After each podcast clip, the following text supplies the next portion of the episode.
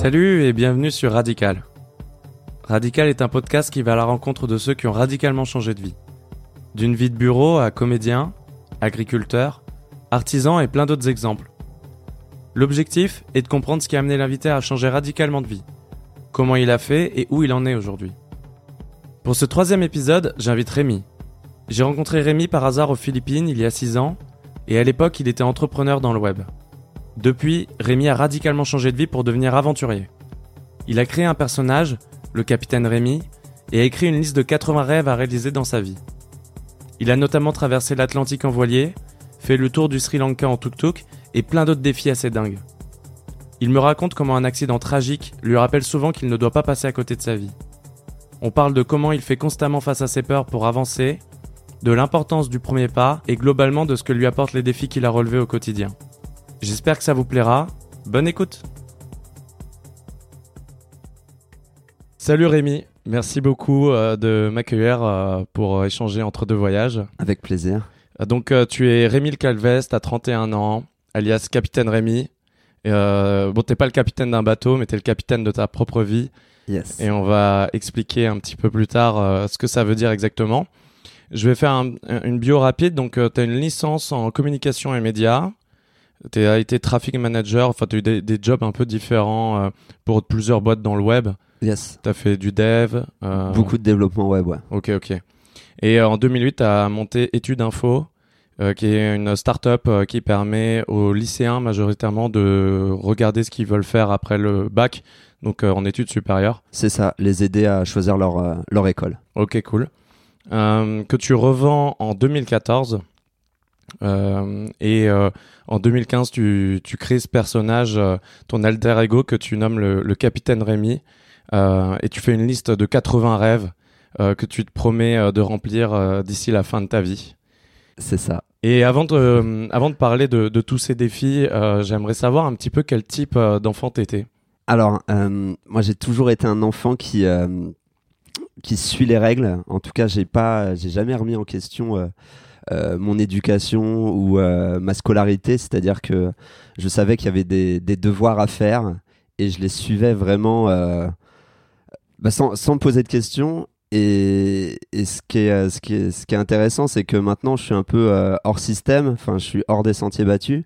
Et j'ai mis vraiment beaucoup de temps. Enfin, il y a eu un déclic et ça, ça a même pas été au lycée, ça a été après l'université où j'ai eu un déclic et où je me suis dit ah en fait il y a d'autres chemins possibles, il y a des règles euh, qui sont mises en place, mais en fait, on peut les contourner, on peut euh, réfléchir à, toutes ces règles-là et, euh, et, vraiment tout remettre en question, tout remettre à plat. Ok, c'est intéressant. Et ça, ça, c'est venu d'où en fait ce, ce, côté on peut tout remettre à plat? Tu as eu des exemples concrets qui t'ont prouvé que, que tu pouvais faire ça?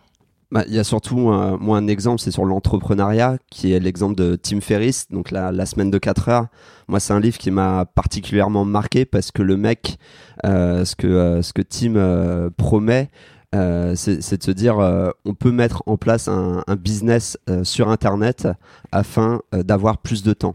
Et moi, c'est cette notion de temps qui m'a toujours plu, se dire comment récupérer du temps, parce que moi, quand j'ai un travail dans la vie de tous les jours en étant développeur web, et ben au final j'ai peu de temps pour moi et je suis peut-être en train de passer à côté de à côté de ma vie. Ok et, et ça c'est une euh, c'est une peur que qui t'a habité le, le fait de de passer à côté de ta vie c'est quelque chose euh, auquel tu pensais régulièrement euh, justement quand t'as quand as lu la semaine de 4 heures et quand t'étais plus dans l'entrepreneuriat?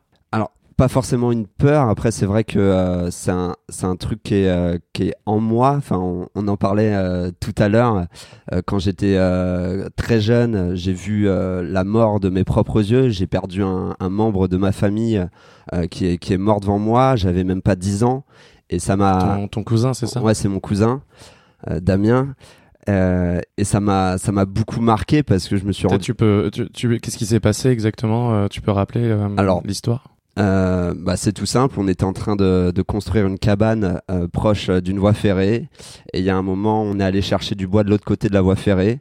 Sauf qu'il y a un, train qui est passé à ce même moment et mon cousin a été paralysé de, de peur et il s'est fait happer par le train devant mes yeux. Et ça j'avais j'avais 8 ans, il en avait 11 et forcément ça marque, on est, on est très petit, on est très jeune. Et moi sans arrêt en fait je dis pas tout le temps, mais très souvent en fait, je, je pense à lui, je pense à toutes les choses qu'il aurait pu faire, toutes les choses qu'on aurait pu faire, et je me dis à chaque fois, faut que je vive à fond ma vie. Euh, je veux pas avoir de regrets parce que du jour au lendemain, bah moi aussi, je peux partir. C'est, hum, on a l'impression que c'est comme si tu lui étais redevable de toi pouvoir vivre une vie euh, euh, plus plus complète, euh, plus longue, et c'est comme si tu devais lui prouver que, que, que tu vivais aussi pour lui quelque part. C'est c'est quelque chose que tu expliques dans ton bouquin que j'avais déjà ressenti en fait, comme si tu devais vivre deux vies en fait, la tienne plus plus la sienne, et et je sais pas ce que tu en penses, si tu as déjà pensé à ça. Ouais, y a, bah, j'avais pas pensé à ça, mais il y a, il y a de ça dans le sens où enfin c'est pas que j'ai pas le choix mais euh, je veux pas qu'il soit mort pour rien. Il y a peut-être quelque chose de comme ça au fond de moi euh, qui me dit euh, avance prouve-toi prouve-toi des choses et puis meurt enfin on peut mourir du jour au lendemain. Enfin c'est bête hein, mais c'est vraiment un truc qui moi qui est, en moi où je me dis à chaque fois merde quoi ça fait chier qu'il soit mort c'est si con et, et ouais j'ai pas envie que ça m'arrive quoi Ouais, je comprends. Et, et du coup, en fait, euh, quand tu as créé ton personnage du capitaine Rémi, tu as fait cette liste de 80 rêves mhm. euh, que tu racontes euh, au fur et à mesure sous forme de vidéos, d'articles et donc d'un bouquin dont je parlais tout à l'heure. Et ce que je trouvais intéressant, en fait, c'est que tu te lances des défis que tu publies du coup. Et c'est assez intéressant parce que du coup, on a l'impression en fait que à chaque fois que tu parles de, de ce défi et que tu l'écris noir sur blanc, c'est comme si euh, maintenant euh, c'était t'avais plus le choix en fait. T'étais obligé de faire face à tes peurs euh, t'étais obligé de, de, de, de, le remplir quoi qu'il arrive parce qu'il était écrit. Et je trouvais ça assez intéressant parce que finalement, euh, quand on se fixe des objectifs dans la vie, mais généralement, voilà, on se le dit un soir, parfois avec des amis, etc. Mais après, on oublie. Et toi, en fait, tu as vraiment mis cette liste noir sur blanc sur ton site internet, tu as barré ceux qui, qui avaient déjà été euh, remplis. Et, et, je trouvais ça vraiment intéressant, comme si tu l'utilisais comme un outil, en fait, de dire, bah, de toute façon, voilà, c'est là, et je, je peux pas faire machine arrière, quoi. Bah, cette liste de rêves, c'est avant tout des envies mais c'est effectivement une liste euh, d'objectifs. C'est-à-dire, je sais que je veux les faire. En, les écrivant, ça permet euh, de les, euh, de vraiment. Parce qu'en fait, il y a certains rêves qui sont plus évidents les uns que les autres, mais j'ai aussi remarqué que parfois, tu mettais des rêves qui te mettaient en danger quelque part. Et notamment une histoire qui m'a marqué et, qui, qui, est très vraie pour moi, c'est l'histoire de l'autostop, où tu disais que tu n'osais pas en faire pendant très longtemps. Et moi, je sais que c'est un truc qui me terrifie, tu vois. Euh, là, un peu la peur de l'autre, de l'inconnu. Euh, j'ai toujours eu du mal quand j'étais gamin, même à, à, passer le moindre coup de fil à quelqu'un que je connaissais pas et même à quelqu'un que je connaissais. Et faire de l'autostop, pour moi, c'est impossible. Et je me suis dit, tiens, c'est intéressant parce que il va vers des choses qui, qui lui font peur quelque part. Et ça, c'est un outil incroyable, en fait, d'aller vers tes peurs parce que tu te prouves à toi-même, en fait, quelque part, que tu en es capable. Et euh, au fur et à mesure, tu, tu brises des barrières comme ça. Bah, moi, c'est ça qui m'intéresse justement dans, dans la réalisation de, de défis, c'est-à-dire c'est des choses que je n'ai jamais fait parce que j'ai envie de m'améliorer sur plein de plein de plans, j'ai envie d'affronter euh, mes peurs et c'est pour ça euh, que l'autostop, enfin, j'ai vraiment, c'était un rêve de faire l'autostop. C'est pas le rêve de tout le monde parce que ça me donnait envie, j'avais envie d'aller vers ça. Et il y a un jour, je me suis lancé, j'ai fait Paris, euh, Madrid en autostop. Et ben, ma peur elle est, elle est partie parce que maintenant je, je peux en faire. J'en ai fait déguisé en Père Noël. T'es allé en Laponie, c'est ça euh Ouais, ouais, je suis allé en ouais, plus de 3000 km en partant de Paris, déguisé en Père Noël avec une pancarte avec écrit Pôle Nord. Euh, donc ça a été long et, euh, et, laborieux, mais je suis arrivé au bout. J'ai réalisé mon rêve qui était de faire du traîneau à chien une, une fois là-bas mais l'important pour moi c'est aussi de me prouver des choses. Et, et c'est comme un muscle. C'est-à-dire que avec le temps en fait à force de réaliser des défis vraiment euh, impossibles à la base pour qui je suis eh ben je me rends compte qu'il est possible de faire de plus en plus de choses et là, euh, il y a aussi toute cette notion de, zone de confort. Euh, ma zone de confort, ça fait trois ans, mais que je suis en train de l'exploser et de l'agrandir. Et ma notion euh, de possible, elle est vraiment plus la même. C'est-à-dire que maintenant, j'ai l'impression que je pourrais traverser l'Atlantique à la rame. Enfin, vraiment, je m'en sens largement capable, alors qu'il y a trois ans, euh, voilà, faire une transatlantique sur un ferry, euh, je sais pas si euh, j'aurais vraiment osé le faire. Ok, et hum, ouais, en fait, est-ce que tu t'es dit, je vais commencer du coup par des défis qui me paraissent abordables et je vais quand même lister certains qui me paraissent pratiquement inaccessibles et qu'au fur et à mesure, tu as une sorte de chemin qui se met en place et tu t'y vas de manière graduelle parce que il y a aussi ce problème parfois, c'est que on formule des objectifs qui finalement sont volontairement trop élevés, comme ça, ça nous donne une excuse pour pas le faire. Tu vois ce que je veux dire? Et toi, tu me dis, tu me parles maintenant de traverser l'Atlantique à la rame, et, euh, mais au début, t'as pas commencé tout de suite par euh, par euh, ta transatlantique, t'as commencé plus petit en fait, non? Non, c'est vraiment petit à petit. ça se fait marche après marche.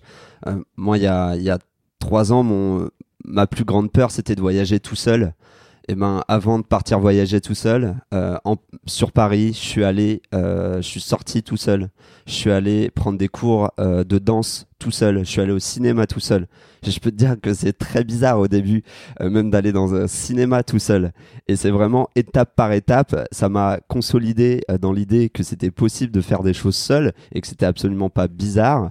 Et ça m'a permis après de, quand je suis parti tout seul avec mon sac à dos, eh ben j'avais beaucoup moins d'appréhension et la barrière était moins haute.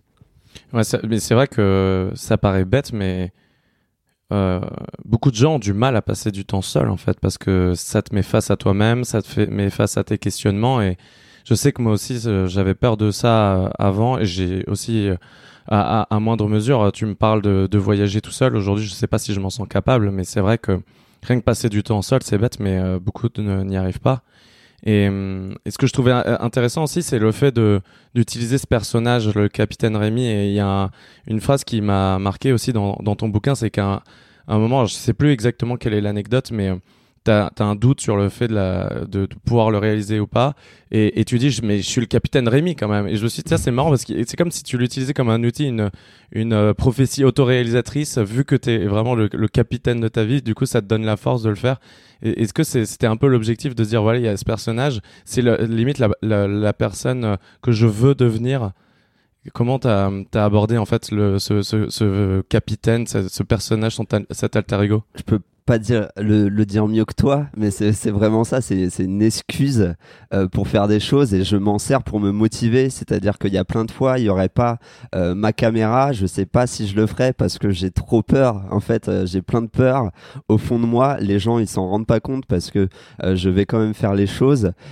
Euh, mais euh, mais j'ai bien peur et euh, le courage le trouve dans les yeux de la caméra et je sais que je vais pouvoir partager cette expérience aux autres et c'est ça qui m'intéresse aussi c'est de dire aux autres regardez je l'ai fait alors que j'avais peur. Vous aussi allez-y on a tous peur en fait.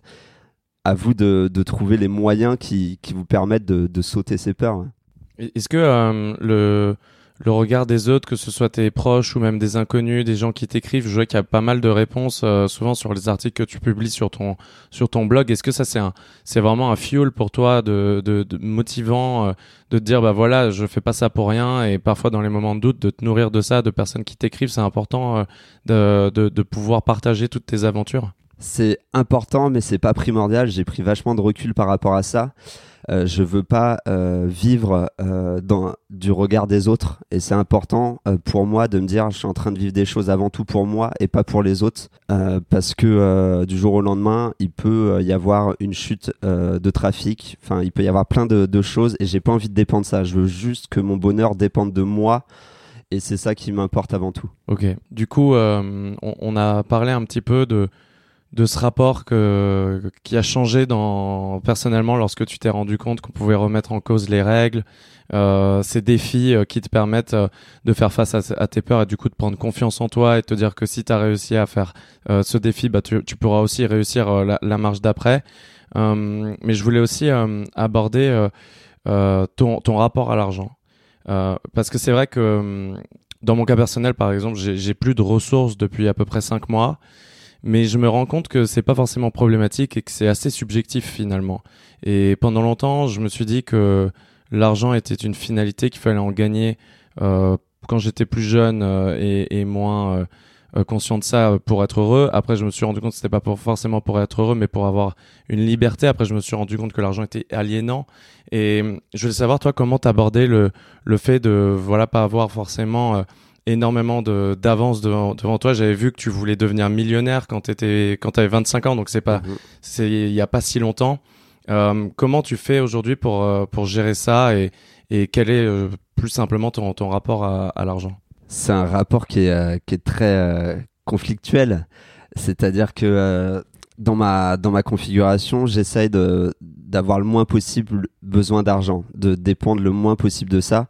Et donc après, c'est des choix euh, de vie euh, pour restreindre au maximum euh, les dépenses, que ce soit dans l'habitation, dans le repas, ou même dans le voyage. C'est pour ça aussi que que je tends à voyager vers des voyages qui sont plus alternatifs, qui sont plus longs aussi euh, que des voyages courts qui vont coûter beaucoup d'argent. En fait, le, fait, euh, pour euh, détailler, c'est qu'en gros, quand tu voyages plus longtemps, t'es pas obligé de prendre des avions, t'es pas obligé en fait de prendre des moyens de locomotion qui sont plus onéreux et du coup, tu fais le voyage est beaucoup plus long, mais par contre, tu dépenses moins d'argent en fait.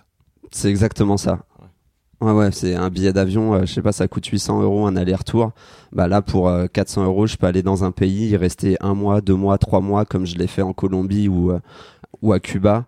Et euh, ça permet d'une de vivre euh, clairement dans le pays, de, de s'enrichir aussi de, de, tout ce qu'il y a sur place. Et, euh, et au niveau dépenses, c'est beaucoup plus soft. Est-ce qu'on pourrait te décrire comme un minimaliste un petit peu, le fait de vouloir limiter ses, ses possessions, etc. Qu'est-ce que tu penses de ce courant qui est, qui est de plus en plus connu? Et surtout, j'ai l'impression que tout le monde se définit comme minimaliste, même s'il y a des définitions. Quelle est ta définition justement du, du minimalisme? Je te prends l'exemple en termes de vêtements. Euh, j'ai acheté un jean il y a trois ans et, euh, j'achète plus de vêtements. Genre, ça veut pas dire que je ressemble à rien, euh, mais mais dans le sens où où c'est pas gênant en fait de pas acheter de vêtements. Je j'achète rien, enfin vraiment mes postes de dépenses c'est la, la bouffe et l'hébergement et c'est c'est tout. Enfin et donc oui, je pourrais me définir en tant que minimaliste. Ok. Et, euh, et avec euh, du recul, euh, ça venait d'où cette volonté d'être millionnaire? Qu'à mon avis, on a tous eu quand on était plus jeune, tu vois. Et j'avais vu que tu pensais que c'était ça la liberté. Mhm. Et pourquoi ça ne l'est pas finalement, à ton avis? Bah, la, Avoir de l'argent, être millionnaire, c'était avoir du temps. Et pour moi, j'avais pas compris l'équation, dans quel sens la prendre. Et je me disais, il faut absolument que je passe tout mon temps pour avoir de l'argent, pour ensuite avoir du temps pour moi. Et au final, je me rends compte qu'on peut avoir du temps euh, sans forcément avoir d'argent. Et c'est la grosse problématique euh, de, de, de, ce monde-là. On court après l'argent pour avoir plus de temps. Sauf qu'en fait, euh, quand tu cours, t'en, t'en perds dans le process, quoi. Ouais. non, mais je vois, très bien. Et c'est vrai que hum, pour finir un petit peu sur cette question de l'argent, j'ai l'impression qu'il y a un moment où quand tu arrêtes de, toujours euh, le chercher et, c'est un peu une question du moment présent tu vois de se dire ben l'argent en fait euh, tant que tu l'as pas ben tu projettes un futur toi qui en a et tu es toujours en, en, recherche en fait de ce futur toi qui est qui aura de l'argent et qui tu sais même pas comment tu vas le dépenser tu sais même pas quels sont tes futurs loisirs mais tu sais juste que un futur toi pourra potentiellement avoir de l'argent et du coup, tu es toujours dans cette projection et t'en oublies en fait ce que tu peux faire là, maintenant, avec euh, plus ou moins d'argent, mais tu peux, tu peux vivre tout simplement. Et j'ai l'impression que c'est ça qui, qui est problématique dans cette équation, c'est que plus tu recherches de l'argent pour avoir du temps, comme tu disais, plus t'en perds sur le moment présent, quoi. Et j'ai pas vraiment de questions par rapport à ça. Je, réfléchis en Je vais quand même réagir. Euh, il y a une crainte aussi de plus avoir d'argent. C'est-à-dire qu'elle est, elle est permanente, que ce soit moi ou euh, ma famille. Je pense à mes parents, à se dire ouais, s'il a plus d'argent, il va, il va habiter où, il va faire comment. Et, euh, et, et, en fait, le, le, succès entre guillemets est souvent lié à l'argent. En tout cas, dans notre société, on le définit euh, très souvent comme ça. Or, pour moi maintenant le succès c'est pas l'argent c'est plutôt est-ce que tu es en train de faire quelque chose que t'aimes? Est-ce que tu es épanoui dans ce que tu fais? Est-ce que tu te sens bien que tu de l'argent ou que t'en aies pas? Ok. Et du coup euh, comment tu fais aujourd'hui euh, tout simplement pour euh, même si tu vis, simplement tu as de l'argent de côté tu t'arrives à en faire rentrer comment tu vis aujourd'hui? Aujourd'hui, je vis entre, je fais encore du, je refais du, du freelance en tant que développeur web. Donc j'essaye d'en faire un, tout petit peu pour gagner juste de quoi payer mon loyer. Et le reste du temps, ça me laisse trois semaines par mois où je peux travailler sur mes projets. Donc après, j'ai une profession qui est, qui est pas très difficile où, je peux trouver du, du, travail facilement parce que c'est très demandé et donc j'en profite de ça. Je te le disais tout à l'heure, j'ai la chance euh, d'être euh, d'être privilégié. Je suis je suis blanc, euh, je suis hétéro, je suis issu d'une famille euh, d'un milieu social euh, moyen. J'ai aucune difficulté à trouver du travail. Enfin, je, fais partie des 1% les plus chanceux dans le monde. J'essaye de, de l'accepter ça et de me dire si moi je prends pas cette chance de faire ce que j'aime, mais qui va essayer de le faire? Et ça, je, me le rappelle sans arrêt qu'il y a plein de gens qui n'ont pas du tout cette chance-là, et c'est beaucoup plus compliqué pour eux de sauter le pas, de vivre la vie qui qui pourra avoir. Hein. Et euh, comment tu fais euh, Alors, je sais pas si tu le fais, mais euh, est-ce que tu essaies de, de convaincre tes amis un petit peu qui n'ont pas forcément ce mode de pensée? Est-ce que tu en discutes avec eux? Est-ce que tu arrives à identifier les excuses ou les craintes qu'ils peuvent avoir? Parce que je t'avoue que c'est une problématique qui m'occupe énormément l'esprit, c'est comment transmettre ce message aux gens, parce que chaque personne a une histoire personnelle différente. Euh, le fait euh, de changer de vie, en fait, généralement, c'est le résultat de, tout ce qui t'est arrivé avant, en fait. Et l'historique est différent et tu peux pas te mettre dans la tête des gens. Comment tu fais, toi, pour transmettre ce message? Est-ce que tu as envie euh, que tes amis puissent suivre le même chemin s'ils en ont envie? Alors, j'essaye pas de convaincre par les mots, mais j'essaye de convaincre par l'exemple. Et pour moi, c'est ça la, la, la façon la, la plus simple de faire en sorte que mes, euh, mes proches, mes amis euh, se motivent à, avoir une vie pareille. Mais jamais je vais leur dire regardez, c'est ça qu'il faut faire, vous êtes dans le faux, je suis dans le vrai. Absolument pas. Il n'y a aucun aucun jugement par rapport à ses choix de vie. Chacun fait son chemin, chacun a des niveaux de comment dire, des niveaux de réflexion. Avec le temps, on va comprendre des choses. Et eh ben, je laisse le temps au temps et si quelqu'un a envie de s'intéresser, je suis là pour répondre des questions. Je te prends l'exemple, j'ai un pote, je, on avait un rêve, c'était de partir tous les deux en Amérique latine. Et eh ben, il a mis un an et demi avant de quitter son taf. Mais quand il l'a fait, j'étais encore là, on est parti et, et on a kiffé ce voyage ensemble. C'est, c'est, hyper intéressant comme réflexion et je crois que je suis tombé exactement euh, dans cet écueil au début quand, quand j'ai voulu, euh, quand j'ai changé de vie, c'est que tout de suite j'ai eu l'impression d'avoir découvert une vérité absolue que d'autres euh, n'avaient pas forcément. Et je m'attraquais le message et je voyais que ça marchait pas en fait et que tu peux pas pousser les gens et que il y a, y, a, y a, trop de choses qui rentrent en compte. Il y a de l'émotionnel, il y a parfois de l'ego, il y a plein de choses en fait qui qui font que le message va être filtré en fait par la personne et que tu pourras jamais le livrer euh, de la bonne manière pour que hum, tu puisses la toucher vraiment au plus profond. Certains réussissent, mais c'est très difficile. Et justement, comme tu dis, de montrer l'exemple, c'est d'autant plus intéressant que c'est ça te met toi en fait euh, un peu euh, dans cette position délicate où t'as pas le choix quoi. Si tu veux convaincre tes amis qu'il faut le faire, il faut le faire toi-même d'abord et c'est ça qui est difficile en fait et euh, je trouve que cette cette approche est bien plus intéressante quoi. C'est c'est plus en fait de tirer que de pousser les gens quoi.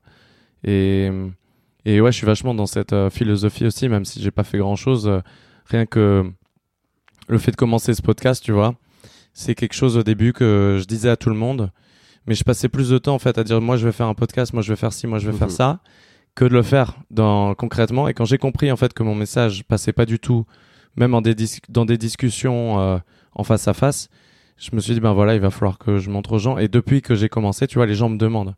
Avant, les gens s'en foutaient. Mais à partir du moment où les gens demandent, même s'il y a des peurs, des réflexions, là, le dialogue peut commencer. Mais tant que les gens ne me posent pas de questions, on peut pas avancer.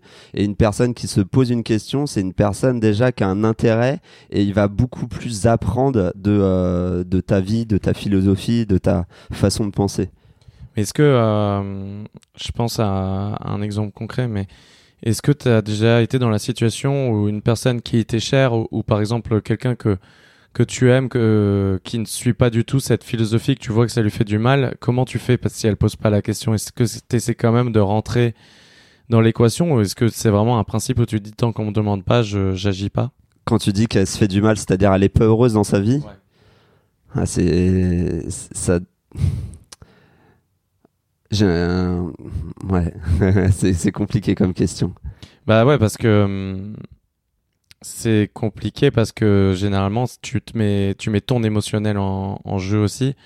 Je t'avoue que j'ai posé cette question plein de fois et on m'a dit plein de choses. On m'a dit de toute façon tu changes pas les gens, peu importe si c'est quelqu'un qui t'est cher ou pas, mais quand tu vois une personne qui est malheureuse et qu'elle est devant toi et que tu sais que tu as les clés, alors pas forcément les clés pour la changer, mais en tout cas tu as des clés euh, objectives, euh, soit par des bouquins, soit par de l'argumentaire, soit par de la, des pratiques, euh, que ce soit de la méditation, du yoga, tout, ça, et que tu essaies d'aider la personne euh, avec vraiment les bonnes intentions, mais que ça marche pas. Qu'est-ce que tu fais? Tu lâches ou c'est une question que j'ai pour moi-même, donc euh, je sais pas si c'était une réponse. Mais... Bah, j'ai pas la réponse, mais c'est comme un, un, jeu de cartes. Quand, quand tu as les cartes en main, t'en fais ce que tu veux. Et si tu décides euh, d'ignorer que tu as une paire d'as dans, ton, dans, dans ton jeu, eh ben tu ne la joueras jamais. Enfin, c'est comme ça. Et je peux pas forcer les gens à jouer euh, quelque chose qui, qui n'ont même pas conscient euh, de pouvoir jouer. Ok. Euh, je voudrais aussi revenir rapidement sur cette notion de liberté. Euh, parce que j'ai l'impression euh, qu'on a eu une, une expérience assez similaire et en fait j'avais jamais mis de mots dessus et je sais plus où j'ai lu ça euh, sur toi mais hum, on a tous les deux du coup créé une start-up. Euh, moi que j'ai quitté très récemment après un an à peu près. Toi ça a été beaucoup plus long et puis t'as as pu la revendre. Donc c'est même si la mienne fonctionnait correctement et qu'elle continue encore aujourd'hui moi, ce que je voyais en fait dans, dans la startup et dans le fait d'être un entrepreneur, c'était un peu la réalisation. Et tu disais que tu disais euh, que quand tu as vu euh, de l'entrepreneuriat et le fait, euh, ça t'a aidé à, à, sentir, à sentir qu'on pouvait remettre en, en cause les choses. Mais moi, j'ai cru aussi que l'entrepreneuriat était, était, une forme de liberté, de pas en fait devoir répondre à un boss, etc. Et en fait, j'ai été complètement déçu par par cette approche parce que j'ai trouvé l'expérience hyper aliénante en fait. Parce que même si t'as pas besoin de répondre à un boss, tu dois répondre à toi-même, parfois à des actionnaires, parfois, moi c'était dans mon cas à, à, mon associé, et tu peux pas, tu peux pas faire ce que tu veux en fait. J'ai l'impression que tu as eu un peu ce sentiment aussi, que tu as trouvé une forme de, euh, t'as pas trouvé cette liberté que tu cherchais dans l'entrepreneuriat dans l'entrepreneuriat, j'ai trouvé beaucoup de choses que, que je cherchais. Euh, dans la réalisation de projets, j'ai toujours aimé créer des projets et, les mettre en place et voir que ça marche. Enfin, c'est très jouissif quand même de, de se dire qu'on est capable de créer des choses et avoir un retour euh, sur investissement. Euh, après, c'est vrai qu'au bout de cinq années, moi sur un projet, euh, j'en ai eu, j'en ai eu euh, un peu marre parce que j'avais des employés, j'avais des comptes à rendre effectivement aussi à des investisseurs, et du coup, on, on perd de la liberté, celle que j'avais créée au début. Mon but de créer cette boîte, c'était aider les étudiants, mais aussi moi être être libre et pouvoir voyager tout en ayant cette structure-là. Sauf qu'à la fin, c'était plus le cas. J'allais dans le dans ce que la société attendait d'une d'une d'une boîte, euh, au lieu de, euh, de prendre euh, la direction opposée, j'ai foncé dans ce que je connaissais, c'est-à-dire recréer exactement les mêmes.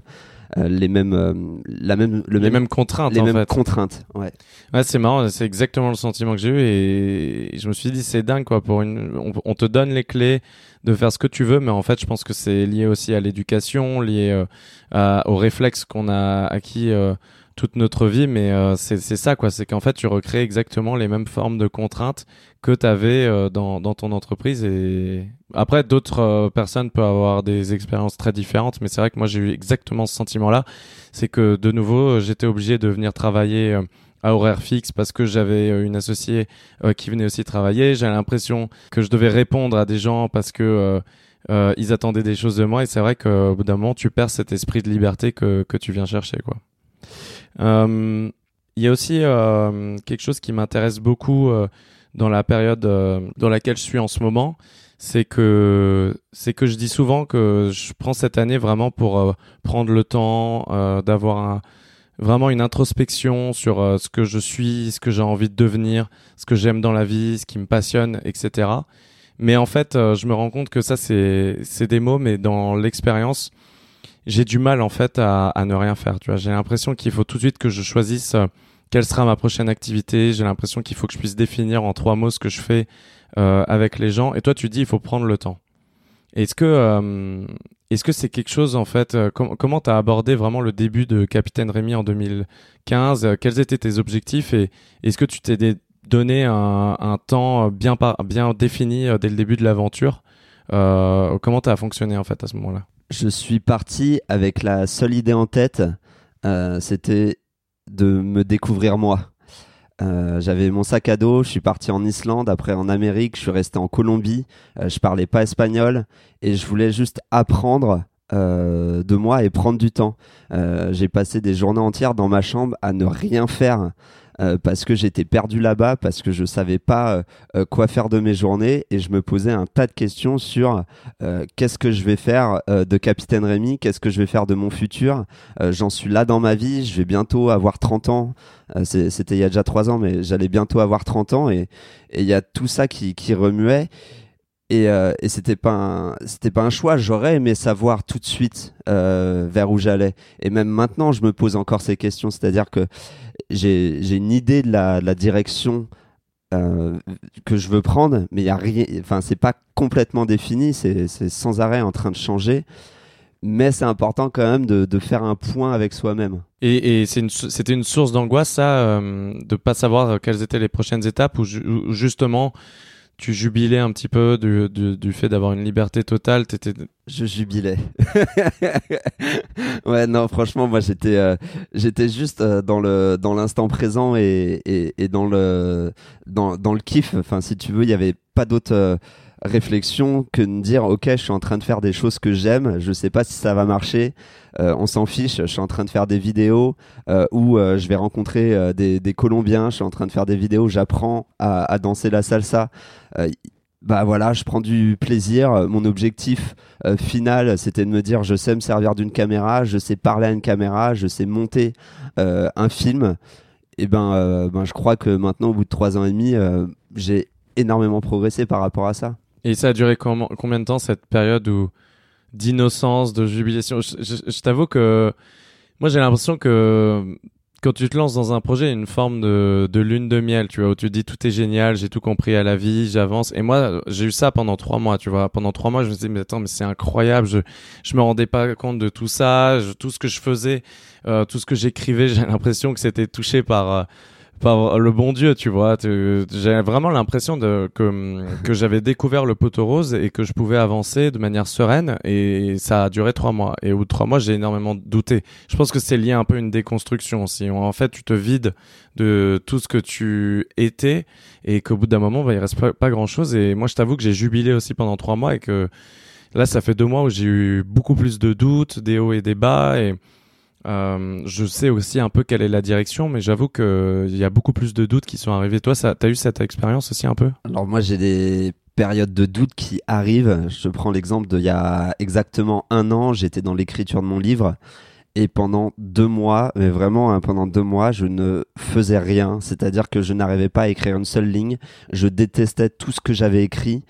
Et, et je savais pas où j'allais. Et je me demandais euh, qu'est-ce que je faisais euh, de ma vie. Enfin, j'étais vraiment perdu. Et, ça m'a fait plaisir parce que j'en ai parlé une fois euh, sur, sur Internet. Et j'ai eu un retour, mais des gens en mode, mais c'est euh, où tout le monde me disait ah ça fait plaisir d'entendre que tu vas pas bien parce que on est plein à être comme ça et on a l'impression que tu vas bien tout le temps et je pense que c'est important de le dire on a tous des périodes euh, où on va se remettre en, question euh, peut-être trop profondément mais en tout cas on va se remettre en question on va pas se sentir bien par rapport à nos projets et suite à ça, euh, moi j'essaye de plus être dans ces ces phases-là, mais quand ça arrive, en fait, j'ai tendance maintenant à, accepter de me sentir mal. C'est une sorte de gestion des temps faibles en fait.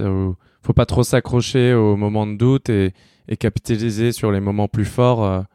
Tu, tu me parlais tout à l'heure euh, quand je suis arrivé qu'il y a des jours où tu te sentais pas du tout créatif et tu laissais juste euh, passer ça et, et, et, et que le jour où tu te sentais plus plus inspiré, ben là tu capitalisais sur sur cette période. Comment tu, tu, tu gères comment en fait les périodes de creux? Bah, je vais accepter en fait euh, qui je suis et comment je me sens. Euh, par rapport à mon organisation et c'est vrai que s'il y a une journée je me sens pas bien bah je prends un jour off j'accepte euh, de pas aller bien et Tu culpabilises pas. Moi, je t'avoue que j'ai un énorme problème de culpabilisation dès que je fais rien. Je, je, je, je, je me le dis, tu vois, je me dis, ok, aujourd'hui je fais rien, mais en fait, je me sens mal, quoi. En, en fait, j'ai pris conscience que valait mieux que j'ai une journée off, une semaine off, euh, plutôt que de forcer. Euh, quand je force, en fait, euh, ça va rouiller, euh, ça va, au bout d'un moment, en fait, euh, ça va, ça va, ça va capoter. alors que si je prends vraiment euh, du temps pour moi à me dire c'est pas grave, je m'en fiche, euh, juste euh, libère-toi l'esprit, pense à autre chose, peut-être va au cinéma, va courir, va faire n'importe quoi, même si ça va toujours pas bien, je sais que ça va finir par passer et que c'est que mon état d'esprit qui est en mode négatif. Et ça vraiment, c'est important pour moi d'accepter. Ok. Euh, je vais te couper.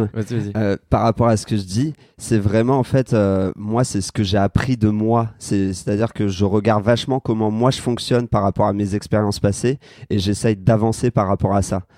Euh, c'est pas euh, forcément applicable à tout le monde, mais en tout cas, moi, je me l'applique à moi, ce que j'ai découvert dans mon fonctionnement, et je, m'impose des choses ou je m'autorise des choses par rapport à, mon comportement. Ok, bah non, mais c'est important de le préciser parce que pour le coup, j'ai un fonctionnement qui est assez différent du, tien. C'est que je, je peux pas m'accorder en fait ces moments euh, de où, je fais moins de choses et des moments où, où, je capitalise plus dessus parce que sinon en fait je, je me nivelle automatiquement vers le bas.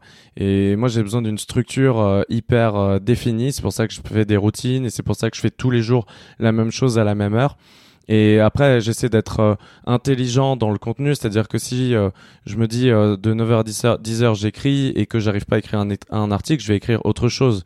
Et j'entraîne mon cerveau en fait à, à, séparer les périodes de la journée où j'utilise différentes zones du, du, cerveau, soit pour l'écriture, soit pour de la lecture, soit d'autres activités. Mais c'est vrai que pendant longtemps, je me suis dit, bah en fait, tout le monde doit fonctionner comme ça.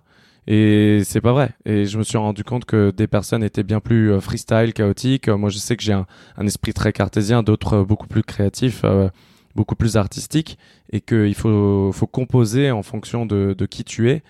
Par contre, là où ça devient dangereux, c'est que c'est si en fait tu trouves des excuses, quoi si tu trouves des diversions et que tu dis non mais de toute façon moi je suis comme ça et je l'ai fait pendant longtemps. Je me suis dit non mais de toute façon moi je suis quelqu'un de euh, qui peut être euh, très créatif par moment et d'autres moments pas du tout. Et du coup en fait euh, je me disais juste ben je fais rien mais sauf que je faisais rien pendant une semaine quoi. Et ça dépend vraiment des gens mais c'est là que la, la, limite la frontière est quand même très difficile à gérer c'est quand tu te trompes toi-même sur qui tu es quoi. Ouais faut faut être vigilant. Ouais.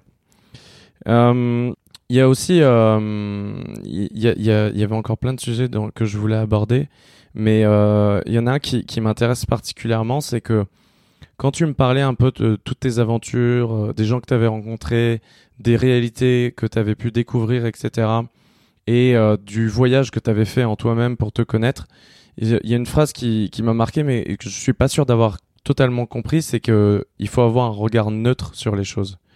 Est-ce que, euh, est-ce que tu peux m'expliquer un peu plus ce que ça veut dire? Ah, C'est déconstruire euh, qui je suis euh, pour arriver à un endroit et ne, ne pas être dans le jugement. C'est-à-dire que nous, on a tous nos, notre culture française. Et quand j'arrive à un endroit à l'étranger, je sais pas, au Japon, en Russie, je te prends l'exemple de la Russie où les gens ne vont pas sourire naturellement et euh, au final, on se rend compte que c'est la culture qui veut ça. Là-bas, on ne, sourit pas à un étranger, ça ne se fait pas. Par contre, quand euh, on s'ouvre, eh ben le russe, il s'ouvre vraiment, et là, il est très très chaleureux. Et eh ben ça, euh, sans un regard neutre, c'est-à-dire un regard où on déconstruit notre société. Et sans jugement, quoi. Sans jugement, mais c'est là où le, le, voyage, ça m'a permis d'observer ça. c'est que on a tous une culture qui est, qui est vraiment différente. Ok. Il y a aussi, euh, alors il y a, quelque chose que tu as dit qui m'a interpellé. Je pense que c'est, je sais pas si je dirais que je suis pas d'accord, mais en tout cas, j'ai eu du mal à le croire. Euh, tu dis dans ton bouquin que 100% des voyageurs que tu as rencontrés et qui voyagent longtemps sont heureux. Et moi, je t'avoue que j'ai voyagé. Bah, on s'est notamment rencontrés euh, aux Philippines quand je faisais un voyage de deux mois. Et euh, c'est un voyage qui m'a énormément apporté, etc. Mais j'avais envie de rentrer, tu vois, à la fin. Et je me suis tout de suite, euh, à la fin de ce voyage, je me suis dit que un tour du monde, ça serait pas forcément pour moi. Je suis quelqu'un qui adore euh, partir en vadrouille sur des périodes de, temps assez courtes, mais le voyage continue. Je sais pas si c'est quelque chose qui est fait pour moi. Et toi, tu penses que, toi, tu, tu maintiens que tous ceux que tu as rencontrés sur le long terme étaient vraiment heureux, quoi? Eh bien, je vais revenir sur, ce que j'ai dit. Ah, c'est officiel.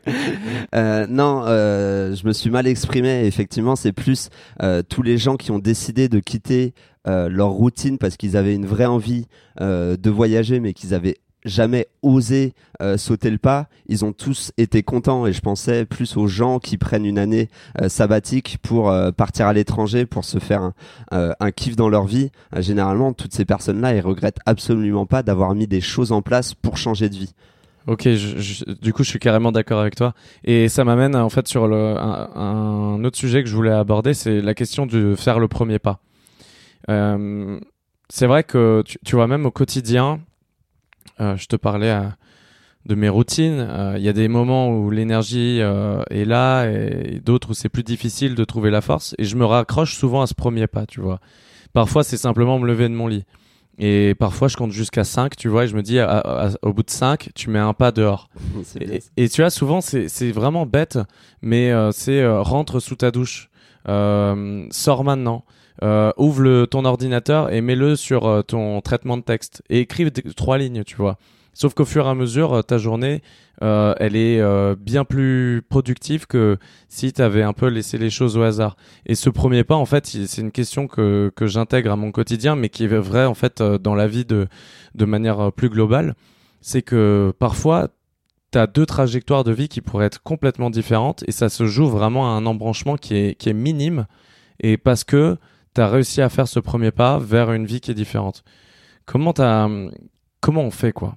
Quel est le, comment on, on, on, peut se, se, se mettre dans, dans, cette position où on se dit voilà, je, maintenant je fais juste cette micro-action? Est-ce que c'est ça C'est découper en fait euh, euh, les actions euh, que tu veux mener Est-ce que tu as un élément de réponse sur, sur cette question du premier pas? Je pense que ça part d'un. Le premier pas, il part d'un choix. Et ce choix, il part d'une d'une réelle motivation, d'une réelle envie.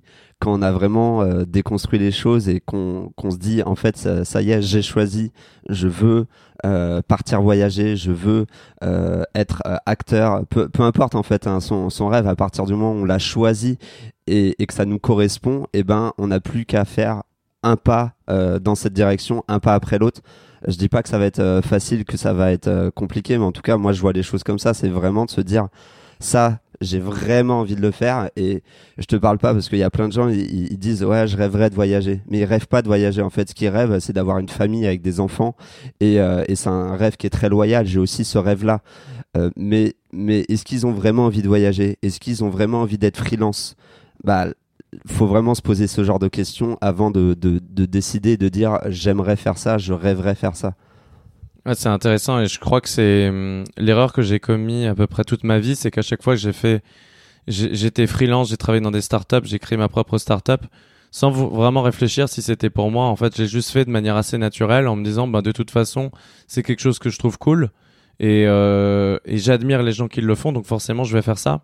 Sauf qu'en fait, euh, il n'y a pas forcément de jugement de valeur et tu le, disais, fonder une famille est quelque chose de tout aussi loyal que de voyager autour du monde si, ça te ressemble, quoi.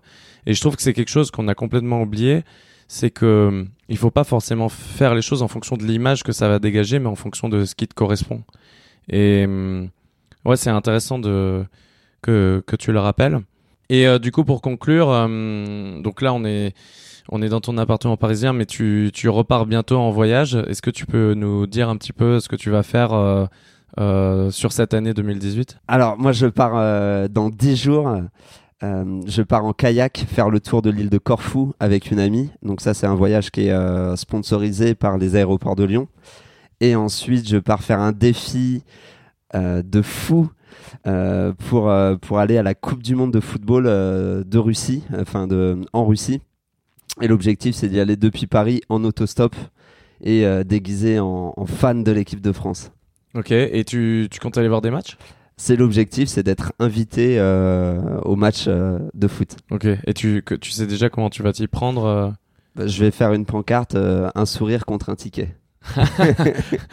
c'est une stratégie plutôt évoluée.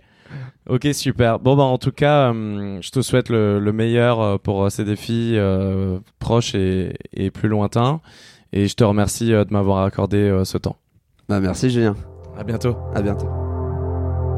Merci beaucoup d'avoir écouté. J'espère que ça vous a plu.